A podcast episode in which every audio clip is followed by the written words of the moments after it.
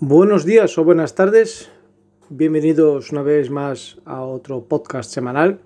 Mi nombre es Juan, Joan C. Freitas, para quien me conoce, me sigue por las redes sociales. Todas las semanas digo lo mismo, pero la realidad, así al final en la intro. Bueno, hoy vamos a hablar de tipos de objetivo, ¿vale? ¿Qué tipos de objetivos existen para, no digo diferentes cámaras, pero diferentes eh, circunstancias en que necesitamos un objetivo u otro, ¿vale? En este programa pues vamos a hablar mm, básicamente solo de objetivos y al final unos pequeños tips, digamos así, también sobre la temática eh, dentro de lo que es el objetivo, la limpieza, el cuidado o aderezos o gadgets para ciertos objetivos o teleobjetivos. Vamos a empezar por el ojo de pez. El ojo de pez, eh, pues, para que, como el mismo nombre lo dice, es un ojo así muy salido para afuera, parece que el pez le está saliendo el ojo para afuera esa es un poco básicamente la forma del lente. Es un lente que tiene un ojo, una lente muy curvada en la extremidad, digamos así. Muchas veces llevará un parasol o no, un parasol muy mínimo, porque su ángulo de apertura pues muy amplio, de 180 grados muchas veces, en que estás fotografiando de pie en línea recta y se te ve los pies en la parte de abajo del encuadre, puedes ver incluso la punta de tus pies muchas, muchas veces. Entonces el ojo de pez es un lente que deforma bastante, hace una gran deformación a la hora de fotografiar.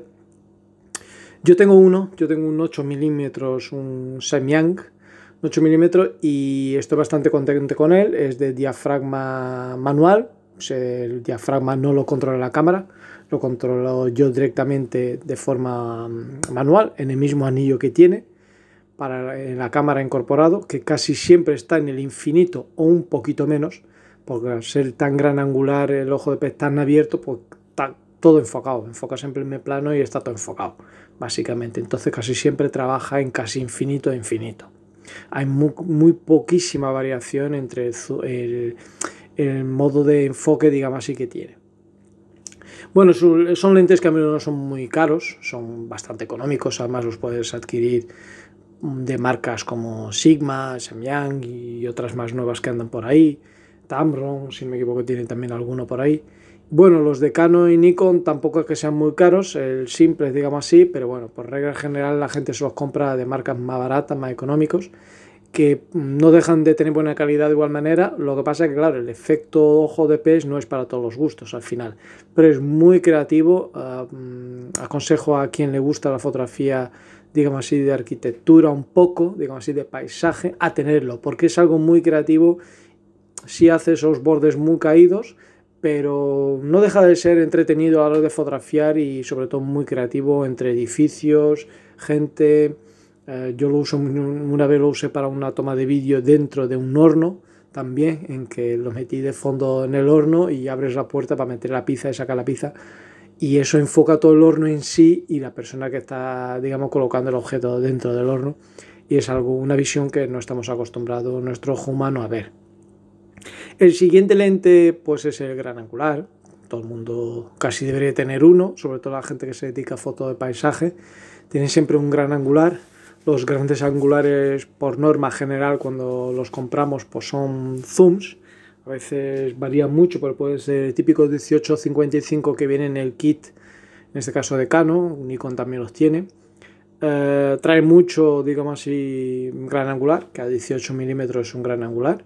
Luego depende o no del factor de recorte del tamaño del sensor de la cámara, pero es un gran angular y va también a un poquito zoom al llegar al 55 o más, o 70 milímetros. Gran angular, pues sí, tiene efecto un poco también los bordes caídos si lo haces a una abertura muy abierta, vamos a imaginar 18 milímetros. Si te fijas muy en línea recta, los bordes, tanto al lado derecho como izquierdo, eh, están siempre, las farolas, imaginemos que hay unas farolas, están siempre un poquito curvadas para adentro al final. Entonces el efecto también del gran angular no tan fuerte como el ojo de pez, pero también hace esa queda lateral en los bordes un poquito para adentro. Dobla lo que son las líneas rectas, las dobla un poquito para adentro. Pero bueno, para gustos colores, el gran angular perfectamente a partir de unas ciertas medidas, y además ya hay correctores eh, digitales de esos ángulos caídos, corrección de lente, todo lo demás. y los más modernos, grandes angulares más caros, digamos así, de las marcas, pues no hacen tanto o no hacen casi nada esa distorsión en lente en, los bordes. Pero bueno, fotografía lo que es un retrato con un gran angular muy de retrato, pues siempre hace aquella deformación de cabeza grande, nariz grande, que estamos acostumbrados a ver algunas veces, pues derivado a eso, sea hecho sin querer o a postas, eh, el gran angular para retrato pues tiene ese problema que al final genera esa magnificación en el objeto que está más cerca de la lente. Pero bueno, la mayoría de las veces se utiliza para fotografía de paisaje o eventos, lo que con un solo disparo pues aparcamos un campo de visión bastante amplio eh, en lo que es el escenario que queremos fotografiar. El zoom, pues aprovecho que estamos en el zoom, hablando un poco de, del tema este de los grandes angulares, todos tenemos los zoom intermedios, que se le llaman los zoom intermedios, que efectivamente pueden ser como los grandes angulares de 18-55, el 70-105, algunos 70-300, algunos así pueden variar, son los zoom, intermedios, son todos aquellos lentes que tienen un zoom que puede ir desde un gran angular a un 50 milímetros a un tele. Entonces, y puede incluso, hay algunos que son adaptados por las propias marcas para hacer macro. Tiene un botoncito que puedes cambiarle y te deja hacer un acercamiento al bicho o a la flor o lo que sea el objeto mm, más en proporción a la distancia focal mínima del mismo lente en función normal.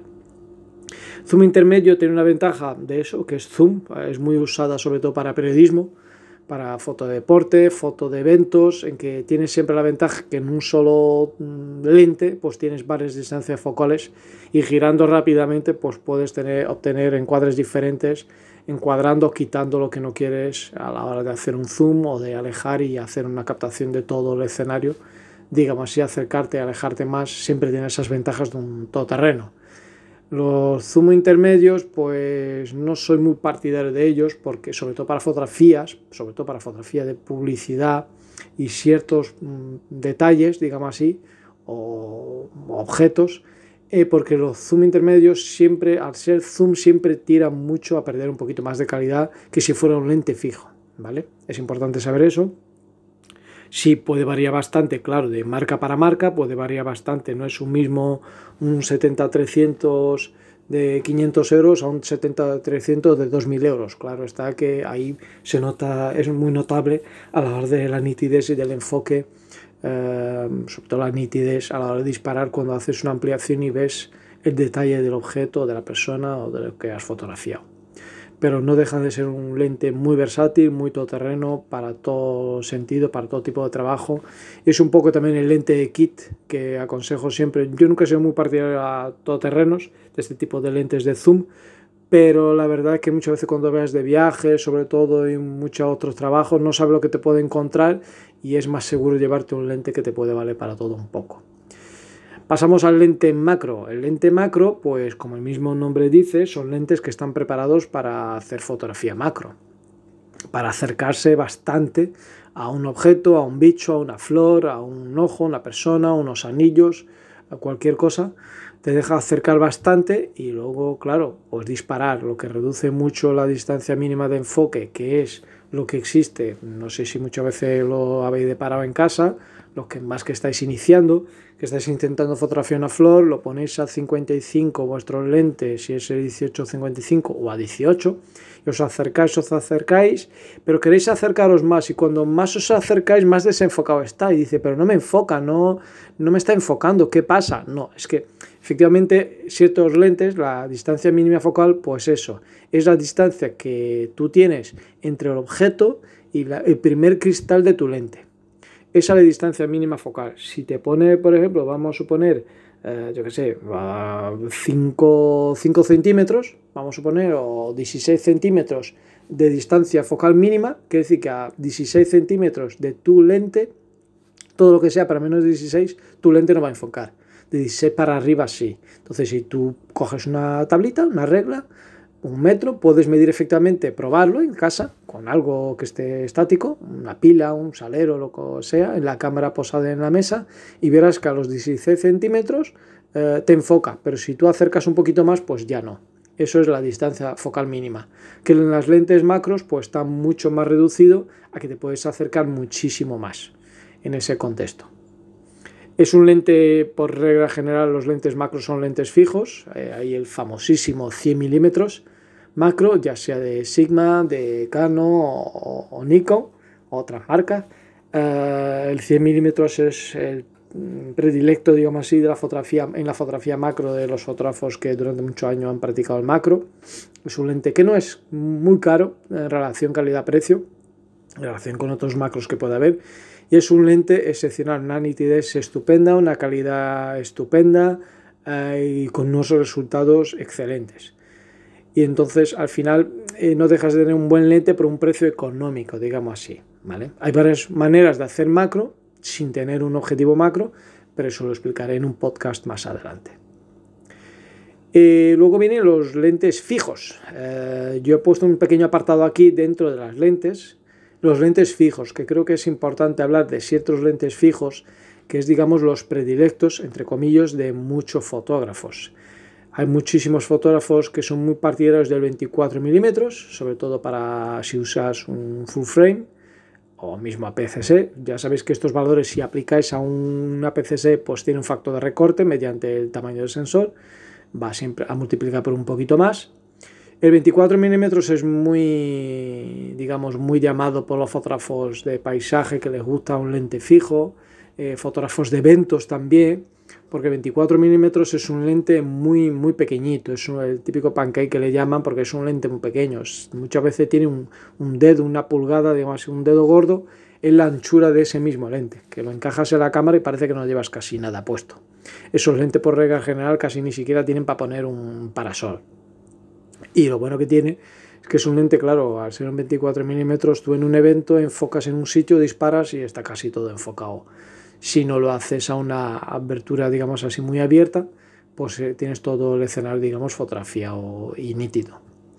El ventaja de ese 24 milímetros es eso, ser fijo, tiene una calidad, una nitidez muy amplia, la calidad es muy buena, digamos así, calidad-precio es muy buena, no solo son muy caros, 200 euros más o menos suele rodar un 24 mm, más arriba más abajo, depende de la marca. Y tiene unas aberturas bastante abiertas. Muchas veces yo tengo uno que es un 2,8 si no me equivoco, de Cano, y funciona bastante bien. 2,8 dentro de la iglesia, como en el caso de una boda, ya se nota bastante. Ya no uso flash ni nada y eso una es estupenda. Para un lente de 200 euros es una cosa muy, muy, muy buena. Luego tenemos el 35 milímetros. 35 milímetros de unos años para acá, pues ese predilecto de la gente que usa para hacer fotografía de retrato, fotografía de moda, porque 35 milímetros es una medida ya de el paso del gran angular para arriba. Entonces ya no el 35 milímetros ya no te deforma lo que es ese efecto, em, digamos así, de hinchazón en la nariz de la modelo. Si le haces un retrato, digamos así, los ojos, no te agranda esas extremidades más cerca de la lente y hace unos resultados excelentes. Y al hacer un lente fijo, pues para retrato está bastante bien también. Mucha gente lo usa para moda, para retrato, para ambientes más abiertos, porque es muy versátil. Puedes hacer desde retrato a un cuerpo entero. Si te alejas un poquito, y no deforma, digamos así, las laterales, los bordes no, los deforma, es muy perfecto. Al ser fijo, pues lo mismo, la calidad y la nitidez de todos estos lentes, pues eh, es lo que es. Se ve perfectamente bien para la calidad-precio. Todo esto estamos hablando en lentes no profesionales. Los podéis adquirir de las mismas marcas con grandes aberturas, que es una de las ventajas de los lentes fijos, que son un poquito más, eh, digamos, limitados por el tema de desplazamiento, pero tenéis una mejor abertura y una mejor nitidez. Sin embargo, claro que hay los mismos lentes, pero en marcas, digamos así, que han efectuado la gama profesional, como los Canon que tienen la línea L, que ahí sí ya cuatriplica y mucho más el precio del mismo lente, mm, teniendo a lo mejor un paso, dos pasos más de apertura en el diafragma, que a veces no es ni necesario ni lo vas a notar o a usar muchas veces. Tenemos el famosísimo y más conocido 50 milímetros, que siempre he escuchado decir, lo tengo y lo tendré y se suele decir mucho, todo fotógrafo debería tener casi un 50 milímetros, muy versátil, no pesa nada, muy económico los 50 milímetros, por regla general todas las marcas son muy económicos. Yo tengo el 1.8 Es estupendo, lo tengo hace unos años para acá y estoy contentísimo con él. Y la mayoría de fotos macro que tengo, pues está hecho con ese 50 milímetros. Nada más que hablar de 50 milímetros porque es un lente estrella, digamos así. También muchos fotógrafos de 50 milímetros han pasado un poco al 85 milímetros, han descubierto el lado más claro, digamos así, sobre todo para la fotografía de retrato, muchísimo el 50 milímetros, hace un efecto, un bokeh de fondo estupendo, porque ya entra en la gama de los teleobjetivos, el 50, y entonces al final eh, genera ese desenfoque de fondo, a pesar de la abertura ser más abierta o no, pero al tirar ya a tele ya hace esa compresión de la imagen en un retrato mucho mayor lo que genera un fondo mucho más bonito. Y claro, no distorsiona para nada el rostro, la figura de, una persona o de un objeto y tiene muy, muy buenos resultados. Y por último tenemos de fijos, pues claro, no podía faltar el 100 milímetros, que ya lo hemos hablado anteriormente, que es el macro, que está dentro de la gama de los fijos y el resultado pues es lo que hemos hablado antes, que es un material, digamos así, es plasticucho, todos ellos son de plástico si vais a la gama normal, y la gama profesional muchos de ellos también lo son. Pero son plasticuchos, algunos ya viene el 100 milímetros creo el último de Cano, si no me equivoco vienen mejor preparadillo para la lluvia, para la agüita, para las picaduras, cuanto más para adelante los lentes más bien preparados van viniendo, claro está. Y el 100 milímetros por lo mismo, sobre todo para quien no hace fotografía macro en exterior a insectos y flores, a qué rocío de primera hora, las primeras lluvias, la humedad y sí, eso es muy fundamental en ese tipo de lentes. Ya sabéis luego también tener después el típico cuidado con el lente pues cuando llegáis a casa. Objetivos descentrables, se lo he puesto aquí un poco también en la lista, para que entendáis los objetivos descentrables son aquellos objetivos que tienen una bolita en la parte trasera, digamos a medio del lente tiene una rosquita y el lente, aparte de estar encajado en la cámara, el lente a medio se dobla, se, se pliega un poquito para el lado derecho, para el lado izquierdo, para arriba, para abajo, depende un poco y son los objetivos de centros. Esos tipos de objetivos, de, objetivos son, suelen ser bastante caros. Las marcas, yo he visto Canon y Nikon, pues los tienen bastante elevados. Es una construcción muy diferente. Y por regla general, ese tipo de objetivos o está hecho para fotografía de publicidad más en tema macro o para fotografía de arquitectura, en que esos bordes torcidos lo corriges se corrige de esa forma girando un poco el lente en esa función que tiene de descentrar un poquito. De ahí viene su nombre.